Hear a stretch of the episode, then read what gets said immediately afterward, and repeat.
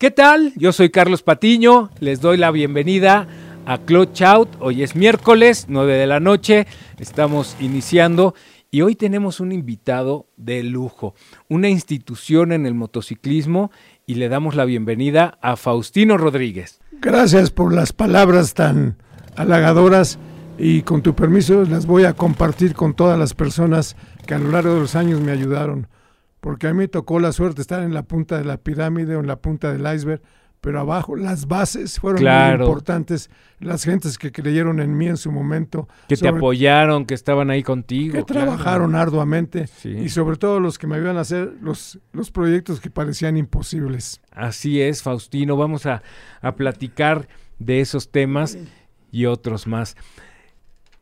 ¿Cómo entras al motociclismo? Bueno, yo creo que como muchas personas viendo a otras personas andando en motocicleta, yo estaba en una escuela donde iban los hermanos Ricardo y Pedro Rodríguez, famosos por sus carreras de automóviles. así es. Pero no, muchos saben que también corrían motos, ¿no? Sí, fueron, empezaron corriendo las motocicletas, corrían en 125. Entonces, Pedro lo mandan a estudiar a Estados Unidos, que era el mayor, y Ricardo se queda.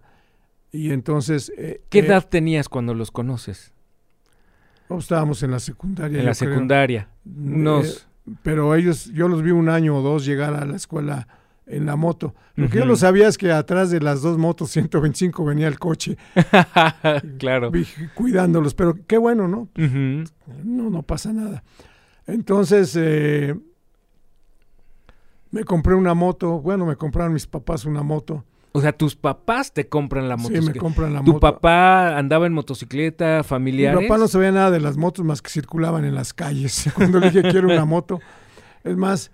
Pues qué comprensivo tu papá, ¿no? Año, Para pues yo, yo, yo, tuve los mejores padres que hay en el mundo, como puede haber otros más. Eh,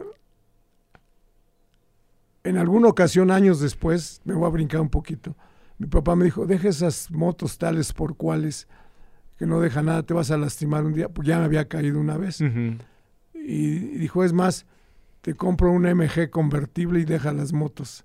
Y no acepté la oferta, me quedé Muy con tentadora, las motos. No, tentadora. Y, a esa edad, imagínate lo que podía haber paseado en el MG convertible. Imagínate. Pero en fin, vamos a regresar a... a la historia que tus padres, tus padres te compran la moto. Y la llevo a hacer el primer servicio a la agencia pues, donde se había comprado. Y me dice el mecánico, bueno, me pasaron al taller mecánico, me dice, tardo cuatro días. Le dije, oye, ¿cómo por un servicio? Pues sí, si gusta, déjela. No, vengo después, pero es que va a perder su lugar, no importa. Y saliendo de la agencia estaba otro motociclista montando su moto y a punto de irse. ¿Qué pasó? ¿Te trataron mal? ¿Traes cara de... De, pocos amigos. De pocos amigos o de enojado. Dije, pues sí, un servicio tanto. Pues. Dijo, ve con Gamboa, aquí en la misma avenida, aquí te vas derecho, donde veas las motos en la banqueta, ahí está. Me decías niño perdido. Niño en la calle, niño perdido, ahora se llama eje central. Total que por ahí había muchos cabarets nocturnos desde medio pelo. Eh, me dijo, si te pasas y ves tal cabaret, ya te, te regresas. Total que llego con Gamboa y Gamboa pues no sé por qué, me invitó a las carreras de motos mientras estaba reparando la moto. O sea, le dejaste tu moto y te dijo lo que... No quise dejarla no porque el taller de medio pelo. Ah, y era muy desconfiado. Entonces le cambió el aceite, le... Tú estabas ahí. Imagino que las bujías y, en, ahí en el Inter me platicó, oye, hay unas carreras que por qué no. ¿Y dónde es? Pues es de... Es la ascensión al popo. ¿Cuántos años tenías cuando...? 16 años, yo 16 años. Le digo, oye, ascensión al popo, ¿qué es eso? No, pues ya me sacó algún papel, me imagino, o me lo apuntó en un papel. Y yo había practicado deportes en la escuela. El, ¿De qué año estamos hablando? Del 54. 54. 1954. Si me equivoco por unos cuantos meses, me disculpan. Porque no tengo registro de eso. Ok. Total, dije, bueno, pues entonces tengo que ir a entrenar, ¿no? Y en vez de ir a la escuela me fui a entrenar hay un muchacho en Coatzacoalcos que fue muy bueno para las carreras y un día lo entrevistan en vivo en televisión y dijo, oye, y este, ¿y cuál fue tu primera moto? Pues la que me compró mi papá para ir a la escuela y nunca volví a ir. ¿La ¿Cómo que nunca volviste? No, me andaba paseando y después empecé a correr. Total, me fui a entrenar a, a la, a la, terracería de, la ascensión con la al Con, sí, con la motocicleta. Y ya vino la competencia y yo ya, me, ya pues todos llegamos rodando, no había remolques ni toda la estructura que, hoy en día impacta no solo a los corredores, a los, a los espectadores. Ya me, me estaba yo preparando para venirme, no sé qué estaba yo haciendo, y viene un muchacho de la categoría 400 y dice, ¿a dónde vas? Dice, pues ya me voy.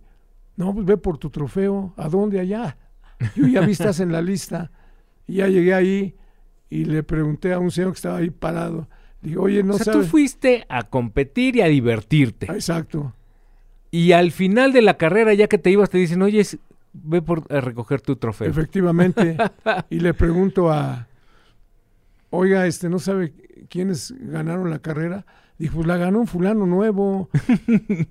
con una palabra altisonante, un tontín llamado Faustino. Y, yo, yo pues tenía 16 años, era medio inocente. Ese soy yo. Ah, pues ve por tu trofeo, güey. Ganaste la, primera en la que en la primera, primera que, competí gané. No siguió igual, pero tampoco siguió peor, ¿no? Me fue bastante bien. Y después hubo carreras muy importantes, bueno, únicas más que importantes, bueno, importantes desde mi punto de vista. ¿no? Por ejemplo, la carrera México Tres Marías, ahí también me volví a dar un duelo con Ricardo Rodríguez y luego vino la... Corriste con los hermanos Rodríguez. Casi nada más con Ricardo. Con Ricardo. Porque aunque corrí la 500 alguna vez con él, pues no me acuerdo cómo nos fue, pero con Pedro no. Pedro andaba por allá en Estados Unidos estudiando. Total que después de la carrera de del, del Tres Marías, ya, ya con la presencia de Ricardo Rodríguez, corrían... esa carrera de Tres Marías era de la Ciudad de México a Tres Marías. No, de, de la desvía. Ibas por la carretera de Puebla, donde decía Popo, ah, la maca. Claro. eran veintitantos. Todavía sí existe, más todavía está pavimentada esa carretera. En aquella época era muy interesante porque la primera parte era tierra Ok. La segunda parte de la ascensión, porque toda era de subida, era como gravilla, lo que había tirado el volcán. Y la última sección era, desde mi punto de vista, la más difícil, arena. Arena del volcán. claro. Muy difícil. y, y, pues como yo estuve yendo a entrenar, ya me la sabía más o menos de memoria. Y pues tuve buena suerte. O, hice lo correcto. Ok. Entonces vino lo de... Estoy contando los eventos más importantes. Claro, claro. Eh, y luego vino la, famosísima carrera en el hipódromo de las Américas. Eh, no, no, la gente abarrotó el lugar. O sea, en el hipódromo de las Américas había carreras de moto. En el mismo que existe hoy en día, claro que ahora ya está modernizado. Sí, claro.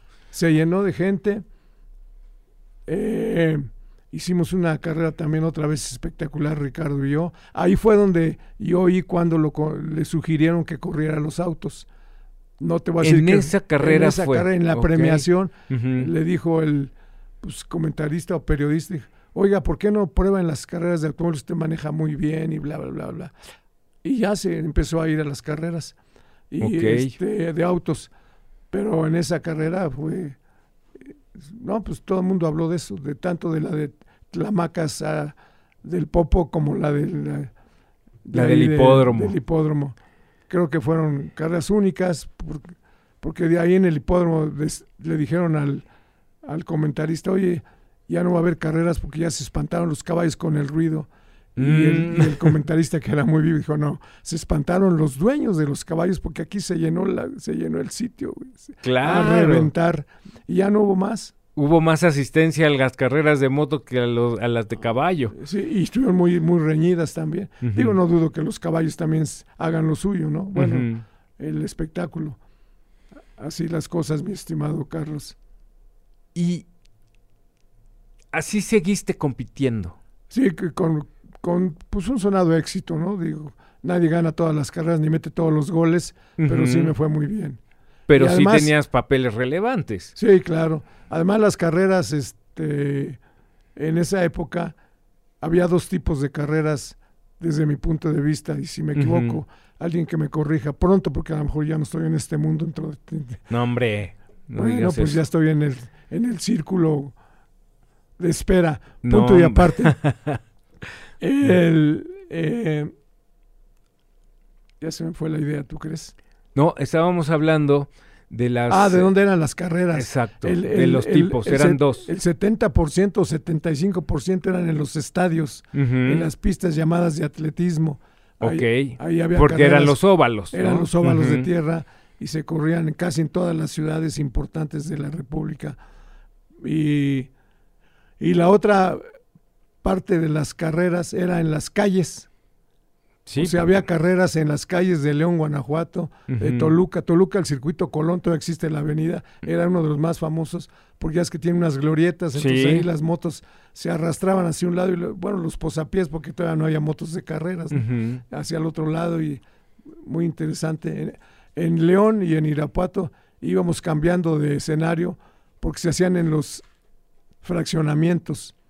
Obviamente estaba controlado. En un momento en que el fraccionamiento ya tenía muchas casas, se pasaban a otra sección del mismo fraccionamiento o a otro fraccionamiento, la gente que las organizaba. En Guadalajara corrimos varias veces en una plaza rectangular, ahí, ah, y así eh, se corría en las calles. Yo fui a, representando a México en aquella época a San Salvador y también era en las calles no había circuitos como tal. No, no había autódromos en ninguna parte del país, ni en menos en Sudamérica. Por eso se utilizaban se las calles. Eh, las calles y los estadios. Pero fíjate que en esa época todos los dioses de todas las religiones de todo el mundo nos protegieron.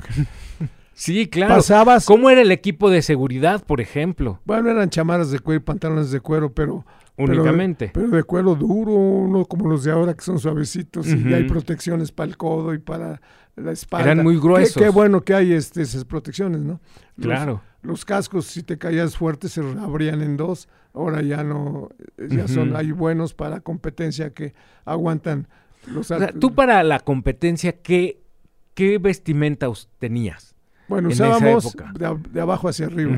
Las famosas, famosas botas Tempac que es la tenería de Pachuca. Ok. Que, eran famosas porque las hacían para los mineros. Y Pero no eran para andar en moto. No, pues las no, había. No, ajá. Y luego un pantalón de cuero que hacía el señor Padilla, que corría motos 1200 cuando se podían correr porque eh, esas eran muy grandotas. Eh, las Harley viejas eran muy grandotas. Sí. Este, luego una chamarra de cuero que después ya la mandé a hacer más larga, porque cuando te caes se arruga la chamarra y te tallas la espalda. Claro. Una vez me pasó y nada más. Y el, el, guantes, guantes, había buenos guantes. y, y el casco, el casco no tenía mica como hoy, era, unos gogles y ahí se acabó ya. Con eso te jugabas la vida. corrían al filo de la navaja. Así se vivía en esas competencias. Eh, ¿Cuándo es que decides empezar a hacer eventos. ¿Qué, veías en los otros eventos que no tenían o le faltaba? Eh, con esta visión de tener eh, tus competiciones, que ibas a competir, que no había circuito, e, etcétera, etcétera, etcétera. Hay un momento en el que tú dices, no, hay que hacer algo diferente, o cómo nace. Nació de una casualidad yo iba a las juntas de la federación. Había una junta cada mes. No era muy productiva, pero había una junta cada mes. y empecé también en Estados Unidos, a, sobre todo a California. Entonces, yo iba a ver los eventos de primer nivel de California sin saber que había otros como los de aquí de México en, muchas partes de Estados Unidos, ¿no? Más chiquitos y con menos con más carencias igual que nosotros. Entonces en esas juntas un día alcé la mano y, oiga, ¿por qué no hacemos esto? Ah, sí, lo vamos a tomar en cuenta. ¿Te acuerdas quién era el presidente? Sí, como no, Jorge de Lara. Y este, ahora ya no puedo decir lo que sigue, pero a ver cómo lo digo discretamente. o, dos, tres veces más alcé la mano hasta que un día me dijo el presidente, con palabras altisonantes, no estés molestando. ¿Por qué no haces tú las carreras y nos dejas en paz? Hacemos lo que podemos. De plano. Así, me senté, me salí escurridito iba a la casa de ustedes en un cochecito. Y dije, ¿por qué hijos de la trompa no voy a hacer las carreras? ¿Qué año era? Pues yo creo que el 60 o el 61, no estoy seguro. O sea, también eras muy joven. Sí, claro. Eh, eh, Ahorita te cuento lo del muy joven. Eh, no, yo que era como el 60 y, Yo creo que fue como en el 64 o 65. Pero a ver, tú tendrías entonces más o menos unos 20 años. 6 años. Ah, total que hago unas carreras en una pista que ya estaba. Pues no iba gente. La pista estaba exactamente frente a la fábrica de Resistol que hoy en día ahí está todavía. Pero no había autopista a Querétaro. Era un caminito chivero de tierra y no iba gente. Entonces un día se me ocurre ir al parque de béisbol del Seguro Social en Avenida Cuauhtémoc se llamaba y, y, y, viaducto. Donde ahora está un centro comercial. Muy grande. Plaza Delta. Aquí en la Ciudad de México. sí. Para las nuevas generaciones que no se imaginen. Bueno, y llego con el administrador. Le digo, ya quiero ver si me puede alquilar el parque para hacer carreras de motocicletas. No, pues ¿cómo crees? El pasto. No, ah, no, fue, ese no fue el tema. Después que aquí, caras de motocicletas, no, aquí no se puede. Sí se puede. Y le dije, y me dice, bueno, ¿para cuándo lo quieres? Para septiembre, cuando se acaba la temporada de béisbol. Porque yo había visto ahí los coches infernales, los pilotos infernales ahí competían. Y era un espectáculo. Dijo, no, te lo voy a alquilar en octubre y ya sabrás, no, pues yo lo alquilo cuando yo quiero, mm. quién sabe cuánto. Dijo, no, pe, calmadito. En septiembre viene el circo Ringle Brothers. Ok, sí. Y le cobro el pasto. El siguiente mes vienen los pilotos infernales y les cobro la luz. Y ahí te lo voy a rentar bien barato, sin, sin gastos de pasto y de luz. Claro, recupera con los otros. Y cachapum, pum, pum. Y ya lo renté. ¡Qué historia! Y hice tres o cuatro años carreras en el parque de béisbol, en la después de la temporada de béisbol. Después ya no vino el circo, pero sí vinieron los coches infernales. ¿Cuántas carreras hacías al año ahí? Hacíamos dos o tres fines de semana, viernes, sábado y domingo, y los tres días se llenaba el, el estadio. De octubre. Sí, fíjate que el detalle en eso era que podías ir en un camioncito de 20 centavos al estadio y me pagar tu boleto y meterte a ver las carreras y a la salida. Procuramos acabar a las 11 para que la gente pudiera tomar el transporte público para irse a su casa. ¿De qué hora a qué hora entonces era? De las 8 más o menos. Bueno, empezaban los entrenamientos a las 5, pero decía entrenamientos de 5 de la tarde. A 7 y de 7 a 8 nos acomodamos la pista, hacíamos alguna presentación con la bandera y todo eso, lo que se acostumbran los espectáculos que yo había visto en Estados Unidos, ¿no? Y este, pues de ahí se siguió la hebrita.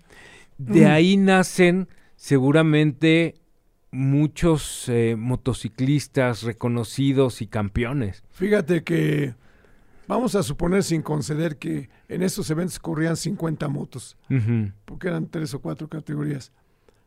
De esos 50 o 60 motos, pues un 10 o 15% no corrían otro lado más, nos fueron allá a correr porque era el parque de béisbol y había una audiencia agradable y etcétera, etcétera, etcétera. O sea, no eran personas que estuvieran buscando dónde, competir, sino, a correr ahí sino nada más ahí. Así es. De temporada. Así es, Carlos. Después, pues vino la parte oscura porque alguien hizo los arreglos necesarios para quitarme la concesión. Nomás que lo que no calculó. No falta esa gente. Lo que no calculó. Y él lo hizo con buena voluntad, dijo, pues va a ser negocito y esto. Lo que no calculó son dos cosas. Primero, no tenía la, la chispa que yo tuve para promover, porque ya había visto cómo promovían en Estados Unidos. No tenía la expertise. Y segundo, la renta fue normal. claro. O sea, él pagó casi el doble de lo que yo estaba pagando y no pudieron reventar. Y a partir de eso, de que no pagaron la renta completa o incompleta, no sé cómo haya estado, salió un escrito, ya es que los oficios de gobierno antes eran más rudos que hoy en día, ¿no? Por ningún motivo se autorizan en los próximos 100 años, por decir un ejemplo exagerado, carreras de motocicletas en el parque. Y ya cuando yo quise ir, ya dijo, no puedo hacer nada. Dije, tal está el oficio, como le llamaban en aquella época, a lo mejor se llaman igual, y ya no te puedo dar, pierdo mi trabajo. Qué raro, es, es, es, es lamentable y siempre lo hemos visto y lo seguiremos viendo por desgracia, estas personas oportunistas que ven algo eh, interesante, que tú estás ahí, que tienes el expertise, que tienes el know-how y por llegar a hacer dinero... Pero fíjate que deshacen. ahí faltó eh, capacidad de entendimiento, porque te voy a poner otro ejemplo. En los años 90 manejamos cinco categorías en cinco campeonatos diferentes pero a cada uno le dábamos su estatus. En esa época yo estaba como director técnico de la federación y como vicepresidente. Entonces me brinqué muchos años. Pero, por ejemplo, estaba la el Gran Premio Montana, ya era Superbike. Claro, pero a ver, pero para llegar a eso, estamos hablando que te cierran las puertas. Se cierran las puertas en Te voy a poner un ejemplo de cómo le abrimos esa vez las puertas a cinco opciones. Por eso me, fui a ese tema. Ok. Estaba el Montana con seleccionados expertos con motos de 750 y 1000. Ok. Estaba la Copa Malboro con seleccionados expertos de 600. Estaba el campeonato Superbike México con seis categorías. Estos dos tenían una sola categoría, con seis categorías. Y luego teníamos el campeonato, disculpa, teníamos el campeonato metropolitano, donde no podían correr los cinco primeros de, los seleccionados. Ok. Y del campeonato nacional. Y llega una organización de carreras, dice, hoy queremos una categoría de motos. Dijeron, no se puede, sí se puede, contesté yo inmediatamente. Eh, va a ser la categoría Nova 600. Ah, qué bueno. Y que era Nova 600, novatos con motos de 600, en primer plano, con televisión en vivo, que era muy común en esos años. Imagínate a los novatitos en tele, saliendo en la tele. Y, corriendo. O sea, esto viene como una... Ya teníamos cuatro campeonatos, nació un quinto, sin afectar a los otros cuatro, que acá en el parque por no coordinar o por no pensar en, socializarse, se perdió la opción. Siempre, claro, ese es el tema, que llegan y cierran todas las posibilidades. ¿Qué haces cuando te dicen no más carreras aquí? No, pues seguía haciendo en los óvalos de tierra, en los estadios, en, en, Cuernavaca, en, en Cuautla. Buscaste otras opciones, siempre hay otras opciones, pero en la ciudad... Muchos, muchos ya funcionaban funcionan desde que yo corría, o sea que nomás, nomás copié la tarea, ¿no? ¿Me preguntaste algo? Sí, que eh, la gente iba a otros estados a correr, pero en la ciudad, ¿dónde corrían?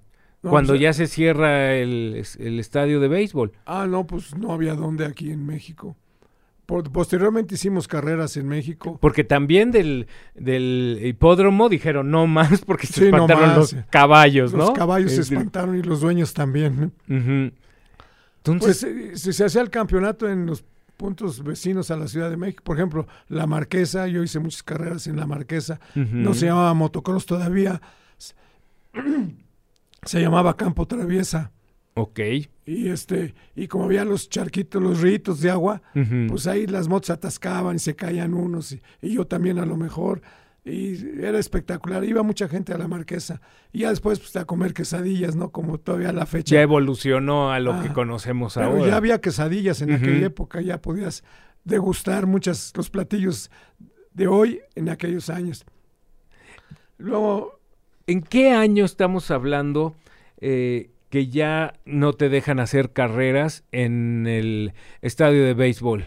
Pues yo creo que en el año 66, 67 o 68, porque yo hice tres años. O sea que mis amigos lo hicieron en 70 con poco éxito financiero, que tuvieron que dar mal. Pero en esos años, o posteriormente, también hicimos una categoría muy importante para el país. Y digo para el país porque cuando fui a Estados Unidos estaba, se estaba hablando, seguí yendo hasta a ver carreras de motos. Se estaba hablando de las categorías infantiles, pero en aquellos años allá no había moto. Y aquí sí había motos, las, carabelas. claro. Entonces fui al autódromo y hablé con el administrador. Le dije, oye, vengo a ver si me puedes ayudar esto y lo otro y este Pero si no puedes, pues voy a promoción deportiva, voy a la presidencia de la República. Mira, yo ya, ya he tenido contactos con ellos. No, no, ¿qué haces? Y el encargado de los de los campos, así se llamaba, director de campos, que, o sea, es el que trabajaba porque el gerente estaba sentado en su escritorio cómodamente. así era la función. Se, se enamoró de las motos, cabrón hicimos categorías dos categorías infantiles, pony y minimotos. Y que me encuentro a Rodolfo Sánchez Noya, que trabajaba en una revista famosa.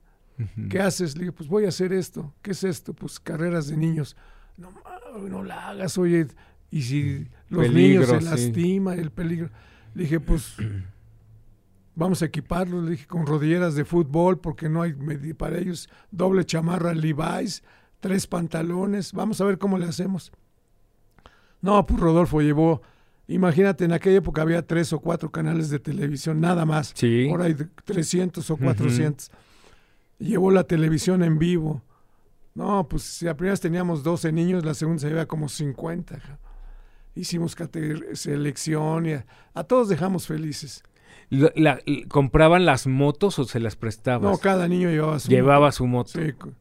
O sea, también eh, aportaste eso para el, consumo de la motocicleta para niños. Y, cometí el error de pedirle comisión a Carabela.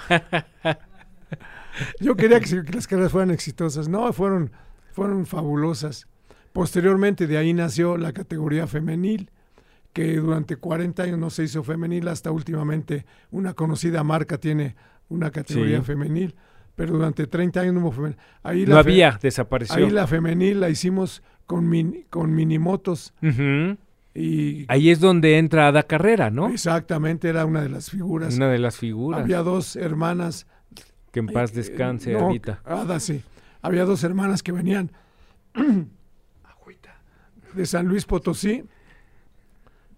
Sí. Y eran muy buenas. Llegaban, ganaban y se iban. Nada más venían a correr. A correr y luego sí se iban. Es más, algunas veces llegaron en la mañana. Oye, ¿dónde te quedaste? No, pues vamos llegando. Ah, pues entonces metas a entrenar ahorita. Y cada vez que había un lugarcito.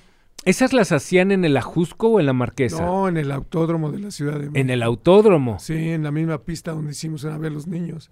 Ahí, la, ahí también la ah, hacían. Ahí las hacían. Se prestaba, ¿no? Pues, las, pues sí. Las autoridades y, bueno, dentro de ah. todo, pues Exactamente. Y, y sí nos dieron facilidad, no puedo negarlo. Posteriormente vino el, el campeonato mundial de, de Superbikes a México. Lo trajeron unos emprendedores muy que invirtieron su dinerito. Y, y en esa época coincidió con que ya se estaba acabando la restricción de traer motos, ya se estaba abriendo la frontera. Sí, porque hay una época en que no permiten la importación de motocicletas de Estados Unidos, que es el tema eh, que el gobierno hace, eh, eh, protege, protege la industria la nacional. industria nacional, pero ahí bueno se fortalece Carabela e Islo. Exacto. Pero, que... pero no aprovecharon la oportunidad desde mi punto de vista. Yo no, no, no, no dudo que hacer motos no es exactamente fácil porque son muchas piezas, ¿no? Pero era el momento para que hicieran lo que hicieron en España. Y pongo un ejemplo de España porque no conozco otro. Que España se asoció con Honda y con otra, creo que Yamaha, y las plantas que hacían motos locales empezaron a ensamblar motos japonesas y que siguen a la fecha trabajando, ya no como lo que eran en aquellos años, pero sí. Aquí llega una asociación entre Islo Honda, ¿no? nada más. Pero, sí, pero, pero, no es lo que se esperaba. Esa, esa asociación entre Isla Honda, que se, ese era lo que debía haber sido un éxito. Pero se dice, porque la verdad no tengo ninguna comprobación fehaciente, que el japonés decía verde y el mexicano decía rojo. Y en vez de ponerse a hacer una combinación entre el verde y el rojo, a ver qué tono salía, se, se, separaron. Fue cuando Honda puso la planta en el salto. Bueno, no al mismo momento, pero posterior sí, ahí empezó el, el tema. Pero ¿qué haces, por ejemplo, en las competencias cuando prohíben esta importación de motos? ¿Qué haces? Este es otro ah, problema, ¿no?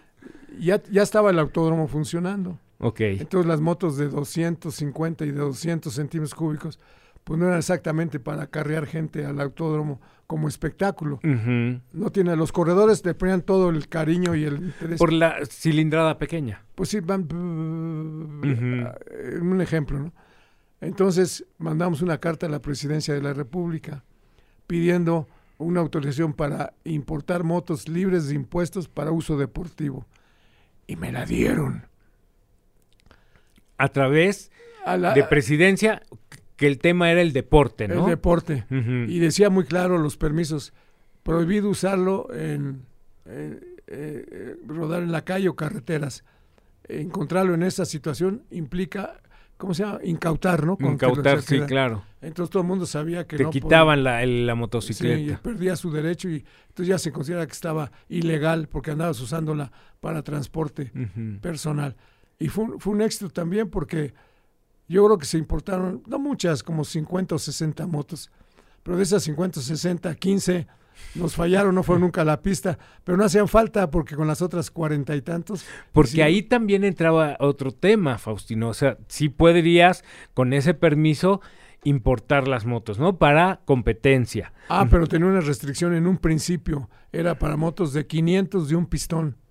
500 de un pistón. Entonces lo que se trajo fueron motos de enduro y las que había aquí en México, medio chocolates, se, se, se, les dio permiso. Ok. Y los mecánicos tuvieron chamba porque había que cambiar los manubrios, había que cambiar las llantas, algunos cambiaron el rin delantero Ok. por uno más propio para el pavimento. Pero ¿qué hacían en el caso de las refacciones? ¿Ese mismo permiso te, te protegía o te avalaba traer refacciones para esas motocicletas? Yo creo que se hacían milagros. Uno de los corredores compró varias motos en California y las pasó como debía ser, con los permisos. Y entonces él trae refacciones para Honda de allá, para sus motos y para, porque trajo cinco y vendió tres. Otra persona que nos vendía refacciones era el, señor de Laredo, la Yamaha de Laredo. No te digo quién para no hacerle un comercial, pero se llama Johnny Gregory. y este, y, realmente la plantilla de las 40 motos eran Yamahas 500 de un pistón y Hondas 500 de un pistón. Y con eso hicimos unos muy buenos eventos. En, el autódromo no corríamos todo el autódromo, corríamos el óvalo. con, esas, con esas motocicletas. si no me equivoco, ya existía Tulancingo, también hay, uno es muy grande, Tulancingo, Pachuca, pero ah, no vine preparado, es que mi archivo en el temblor se perdió. No. Parte de. ¿Sí? Sí, en sí, Fotografías, documentos. Pues se, derrumbó, quedaron abajo y, de aquí a que Qué reaccionas, pues ya, ya había llovido, ya, ya.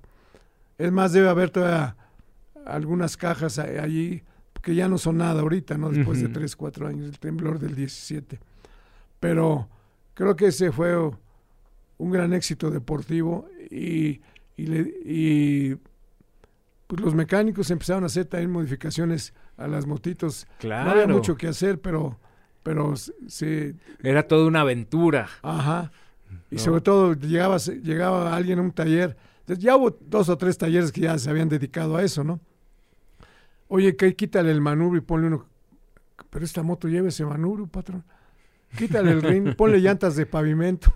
Ay, y luego había, había una medida que no existía en México, no había muchas y también nos la estuvieron mandando de Estados Unidos. No sé si una trasera, una delantera. el caso es que se, se, hacían, se hacían las cosas y se hacían las carreras. Era, ese era el objetivo, hacer las carreras. ¿Cuánto tiempo eh, duró este bloqueo de importar motocicletas? Pues no sé exactamente, pero la categoría duró unos tres o cuatro años, porque no empezó exactamente cuando, cuando empezó, el bloqueo, salió la ley. Y este y después ya se abrió y ya empezó. Ah, te iba a empecé a contarte que hubo un campeonato mundial de motociclismo aquí. Y eso animó a muchas personas. Y, y, si no me equivoco, casualmente, en esos años también se, se quitó la restricción. Okay. Entonces ya, y entonces, el, el, y luego, como había muchas motos en la ciudad, había un negocio en Insurgentes, cerca de donde, donde, donde estuvo el cine Manacar, Ok. Era un negocio que vendía hamburguesas. El Tomboy. Ah, sabes más que yo, entonces entrevístate tú solo. Este, y ahí andaban, pues todo el mundo acelerando sus motos y para allá y para acá. Y había otro lugar en la colonia Condesa. Que se hacían carreras. Hasta se hacían carreras. Bueno, conste que tú lo dijiste, yo no quiero acusar a nadie. sí, eso, eso eh, me contaban, que se juntaban ahí en el Tomboy y hacían las carreras. Ah, carreritas ahí en, Insurgentes. Exacto, enfrente de nada más y nada menos. Parque hundido. La otra, la otra reunión de motociclistas amantes de la velocidad estaba en la colonia Condesa. Y la tercera estaba en atrás de Ciudad Satélite, en una avenida nueva que no tengo ni idea cómo se llama, pero es muy ancha y muy grande. Entonces el, el gobierno de la Ciudad de México a través de la federación, autorizó que se hicieran entrenamientos, bueno, es lo que pedimos, ¿qué hacemos para evitar esto? Vamos a hacer entrenamientos en el autódromo y el que quiera, pues que corra y el que no, nomás se vaya a divertir. Eran, fueron los primeros track days sin que se llamaran track days. Total, que había entrenamientos martes y jueves de, de 2 a 5. La primera vez que fuimos, pues llevábamos una banderita y un papelito. No, hombre. y eran entrenamientos de 50 o 60 motos. Y eso despertó el ánimo para que las siguientes carreras pues hubiera, no los 50 o 60 que iban ahí, pero sí se incrementó mucho. Y yo tengo, tengo recuerdos de, a lo mejor hubo más carreras, pero yo tengo recuerdos de un, tengo fotos del autódromo, categoría libre, 38 inscritos. Bueno, ahí está la foto, formaditos. Y a lo mejor eran 39 o 40 porque ya los de hasta atrás no se ven bien en la foto. Y, ya cuando tú organizabas tus eventos ya no corrías, ya eras el organizador. No, yo dejé de correr en, 64. Ah, pues creo que la última temporada que corrí fue la que hicieron mis amigos en el parque de béisbol. En esa. En esa, creo.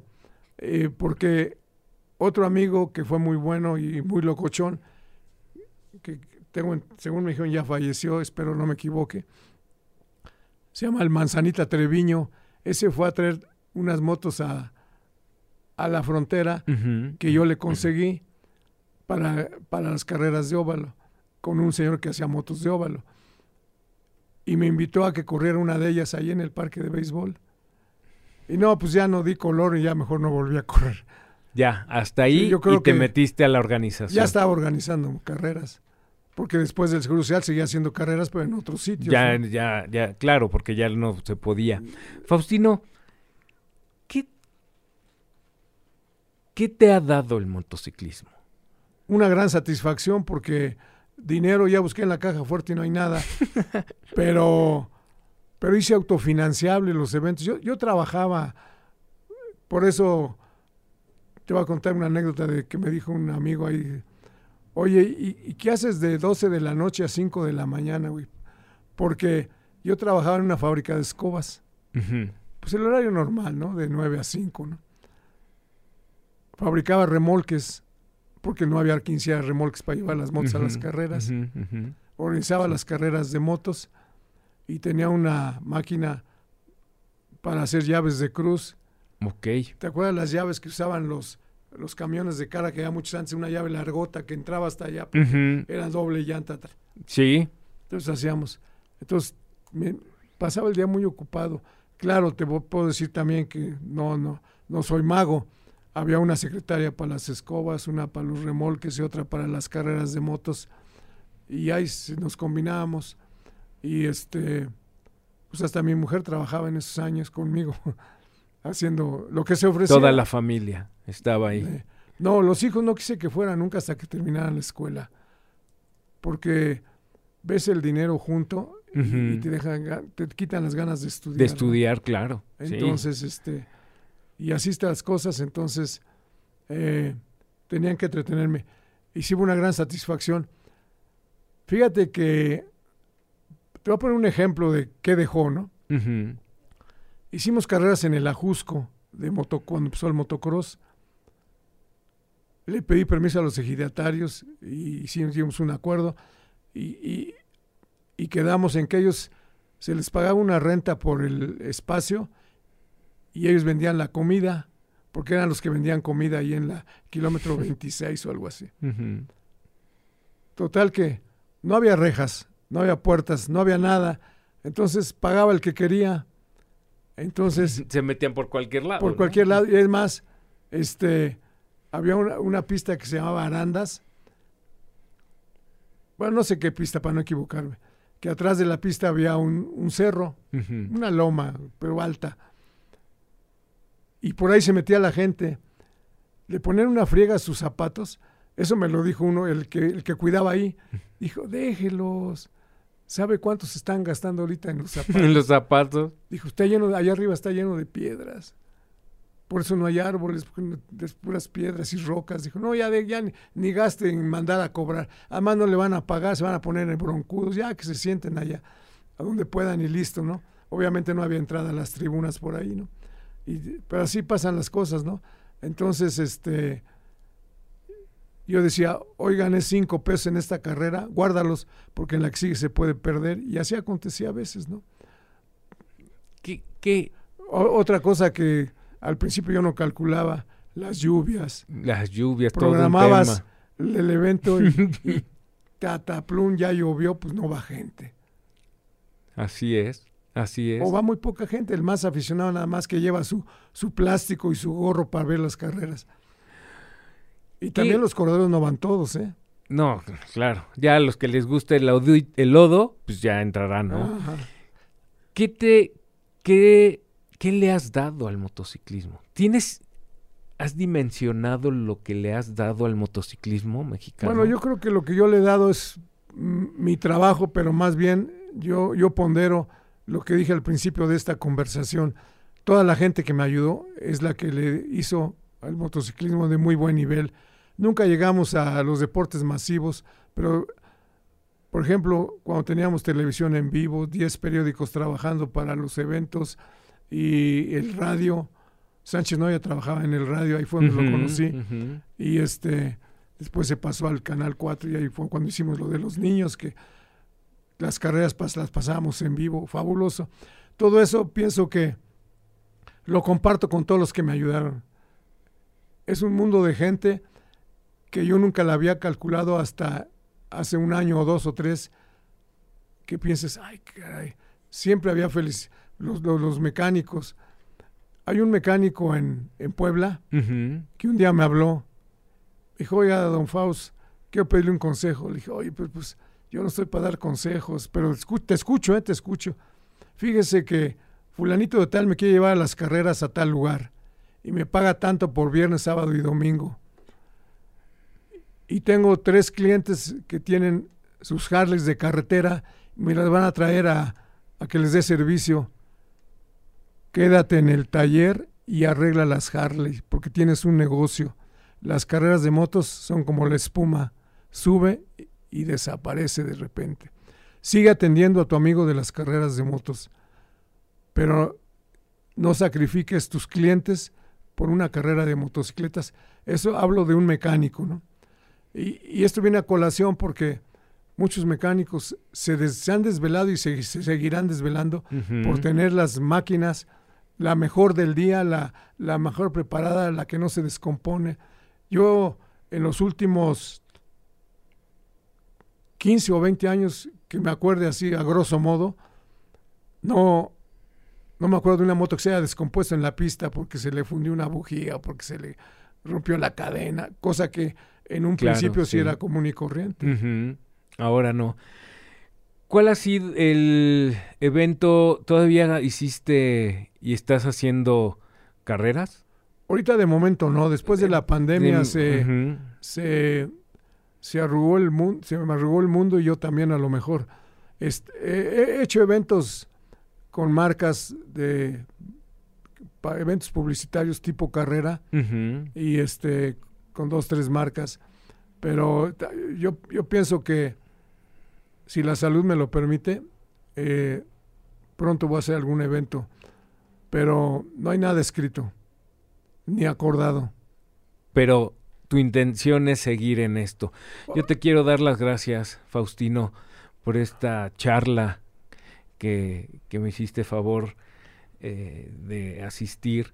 Eh, sin duda el motociclismo, sin las bases que tú has asentado eh, en México para el desarrollo de eventos, para el desarrollo del motociclista, del motociclismo, de los mecánicos, de los eventos, no se podría entender todo lo que está pasando en el motociclismo sin todo lo que tú has hecho. Fíjate que desde mi punto de vista lo más el, mayor reconocimiento que en lo personal tengo son las carreras que nadie quería hacer.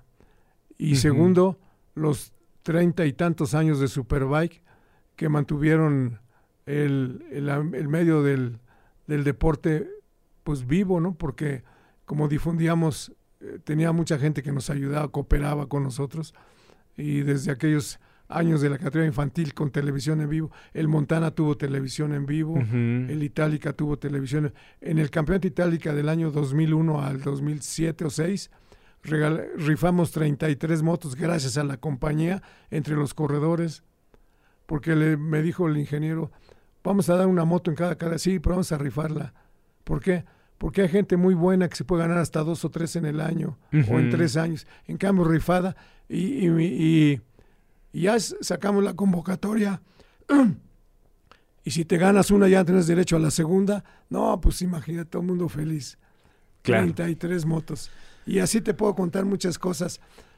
Te voy a robar unos minutos más nomás para decirte dónde hicimos carreras en esta Ciudad de México en diferentes momentos, lugares inesperados. ¿Conoces el Centro Deportivo Oceanía? Sí. Que está cerca del aeropuerto. cerca del Ahí hay un óvalo. Ahí hicimos carreras de motocicletas.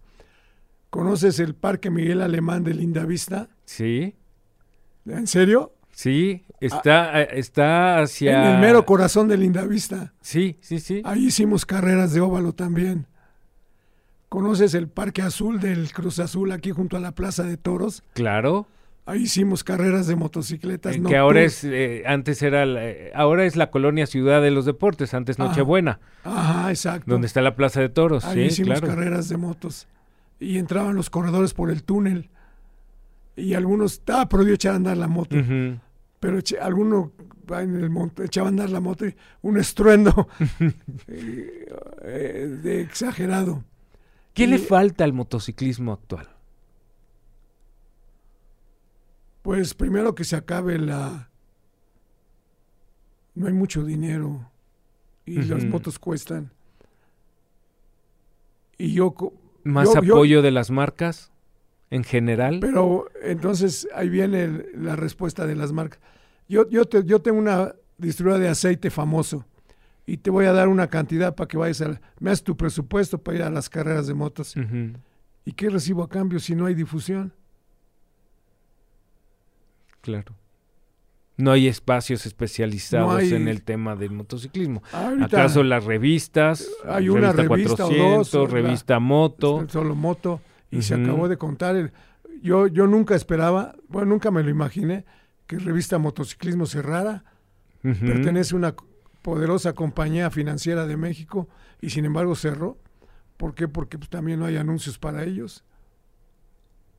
Sí, claro, claro. La falta y el falta de ganas de, de las marcas, creo que tenemos que decirle para apoyar, ¿no? Porque la gente siempre va a estar ahí, siempre va a estar. Muchas consecuencias, pero hay que eslabonarlas y, y, trabajar por ellas, ¿no? Muy bien.